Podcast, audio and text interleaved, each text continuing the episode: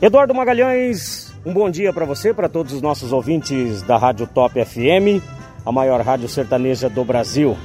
Eduardo, hoje nós vamos sair de tudo aquilo que é tradicional no jornalismo do Bom Dia Top. Hoje eu estou aqui no Circo Moscou. Isso mesmo. Quem nunca ouviu a frase respeitável público? Senhoras e senhores, pois é, eu estou aqui ao lado do Sandro Lima, ele que é o Relações Públicas do Circo Moscou, que está instalado aqui na cidade de Bauru. E ele vai contar um pouquinho para a gente da história desse circo, de, das tradições, das gerações, de tudo que o circo representa para a família e também para o público. Sandro, é, primeiramente é um prazer estar aqui, bater esse papo com você. Conta pra gente um pouquinho da história do Circo Moscou. O prazer é todo nosso, né? Circo Moscou já é a terceira geração, né? Terceira geração que já tem mais de 100 anos e leva a população um, a alegria de ter duas horas de espetáculo com trapezistas, malabaristas, mágicos, palhaços, Globo da Morte com sete motos, né? É, várias atrações internacionais. Que infelizmente está difícil para todo mundo, né? Mas o circo tem que sobreviver, né? Tem que sobreviver e a gente, na realidade, só quer trabalhar nessa pandemia. A gente ficamos agora nove meses parado, né? Voltamos a trabalhar na cidade de Marília e o que a gente arrecadamos lá, investimos aqui, que foi, não foi pouco. Foi Geralmente é assim, Sandro, quando você arrecada numa cidade, você acaba gastando para ir para outra cidade, aí você tem que arrecadar tudo de novo com bilheteria, né? Isso, isso mesmo. Porque na realidade tu paga tudo, né? Tu paga tudo, o circo não isento de nada. Tu paga terreno, água, luz, prefeitura, bombeiro, alvará, engenheiro, tudo, tudo, tudo você paga. E como que é a convivência nesse circuito, nesse picadeiro, é, convivendo com os artistas, os ensaios, as famílias, alguém se conheceu aqui, se casou, teve filho, o filho é artista, começou de palhacinho, hoje é malabarista. Tem alguma situação assim no circo? Quase todos, né? Quase todos é assim, né? Inclusive o meu, minha mulher é de cidade, há 18 anos atrás. A gente se casamos, hoje eu tenho três filhos, um menino de 17 que faz Globo da Morte, é sonoplasta, tem uma menina de 9 anos de 10 anos que está ensaiando bambolê e a de 9 também que está ensaiando algumas coisas que não tem nada ainda em mente o que vai fazer. Eu sei que tem algumas situações que são difíceis, mas a do Globo da Morte em si eu acho que é a das maiores. Como que é para um pai? Você disse que seu filho ele participa do Globo da Morte. Um dia você está aqui ensaiando, o menininho tá de palhacinho ali no picadeiro, de repente ele olha para você e fala: "Pai, não quero ser mais palhaço, eu quero ir para o Globo da Morte". Como que fica o coração do pai?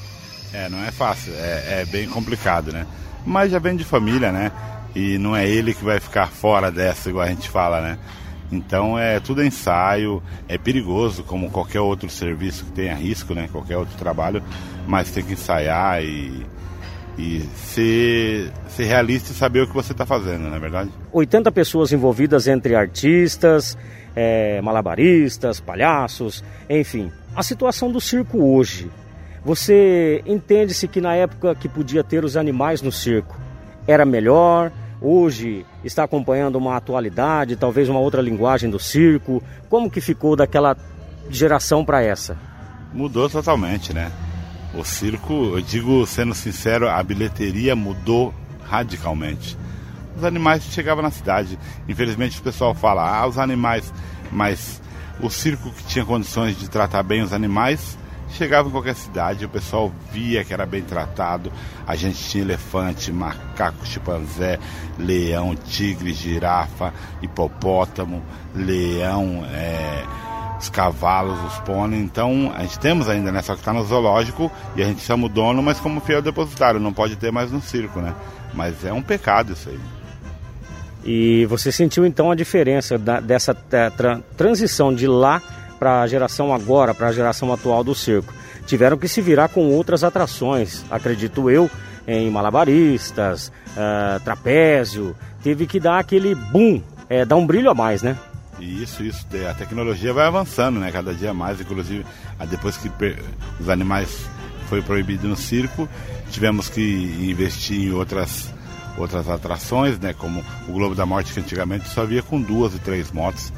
Hoje em dia. Já temos o Globo da Morte com sete motos, nós temos, nós temos, nós tinha antes o Globo da Morte com nove motos. Ganhamos o melhor do Faustão, ganhamos no programa Tudo é Possível, no programa da Eliana. Fomos o único circo no Brasil a rodar com quatro motoqueiros e um chimpanzé dentro do Globo da Morte.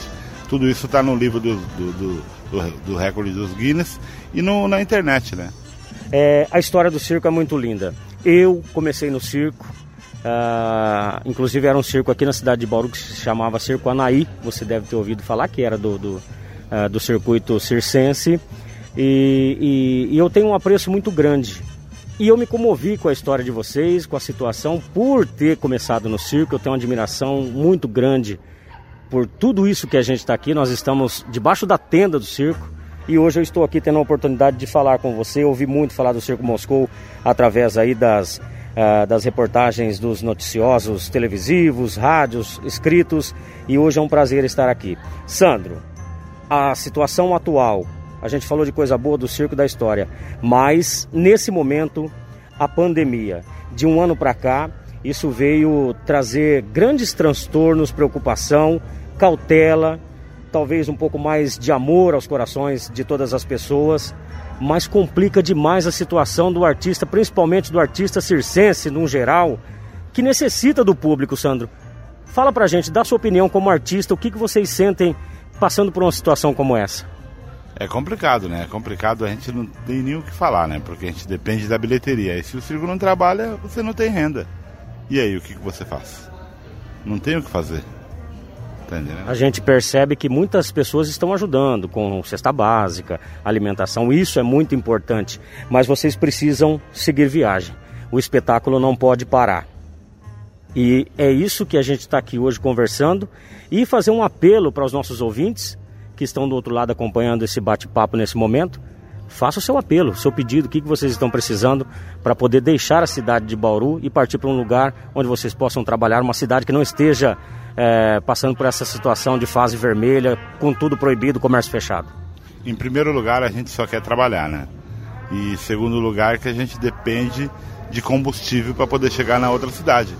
Então é só isso que a gente pede. Se alguém puder ajudar, contribuir com o circo, é, o, o, qualquer ajuda vai ser bem-vinda. Com a contribuição para a gente colocar combustível para poder mudar para outra cidade, se caso a gente não trabalhar mais aqui, né? Inclusive o Dedé Santana gravou uma, um áudio, um vídeo, pedindo, fazendo um apelo para a prefeita, né, a Suelen Rossim, para que ela dê uma atenção especial a vocês, para que vocês possam seguir viagem, né? Isso, isso. O Dedé é amigão nosso, né? Ele vem direto fazer show no nosso circo e é o eterno trapalhão, né? Ele sabe o que ele fala. Maravilha. Bom, eu só tenho a agradecer, Sandro, por tudo que vocês representam para a nossa classe, desde criança para as pessoas que admiram e gostam de estar aqui assistindo o espetáculo. tenho certeza que se não fosse esse problema com a pandemia, o circo estaria lotado. Nesse momento já estaria tendo até a matinê aí para as crianças assistirem o espetáculo. Eu só tenho a desejar boa sorte para você deixar os microfones da Top FM em aberto para você passar o seu telefone para as pessoas que quiserem entrar em contato, fique à vontade. Não, o nosso telefone do circo é 014, né? O DDD 99848 5441. Esse é o nosso telefone, 14 99848 5441. Meu nome é Sandro. É só entrar em contato e falar com o Sandro então. Sandro, mais uma vez muito obrigado em nome da Top FM. No que estiver ao nosso alcance, nós estaremos fazendo para com certeza aí proporcionar o conforto para todos os seus artistas, para todos os seus amigos e toda a família circense, que vocês possam seguir o caminho de vocês aí, que voltem depois que tudo isso passar para fazer o espetáculo para a gente, porque a gente ficou somente com gostinho de quero mais, né, Sandro? É verdade, mas vai dar tudo certo, se Deus quiser vai dar tudo certo. Tomara que diz que amanhã o governador fala alguma coisa, né? O sexto também de novo, que libere, que a gente possa sair daqui com com, com a casa lotada, né? O circo cheio, com um espetáculo de primeira, que o povo é, tem o prazer de assistir o nosso espetáculo, né? É isso que a gente esperamos. Maravilha, Sandrão. Eu espero vocês voltarem. Quero estar aqui com a equipe da Top assistindo ao espetáculo e com certeza te dar um abraço. Hoje a gente não pode, mas eu quero te dar um abraço por toda a admiração que eu tenho por vocês, artistas circenses. Que Deus abençoe. Muito obrigado, Deus abençoe vocês também. Portanto, Eduardo Magalhães, esse foi o Sandro Lima falando com a gente aqui diretamente do Circo Moscou, O pessoal tá ensaiando ali, ó. O pessoal não para, né? Fica ali fazendo ensaio, outros pintando. O espetáculo não pode parar, Eduardo Magalhães. E pode ter certeza que a gente vai assistir muitos espetáculos ainda desse circo.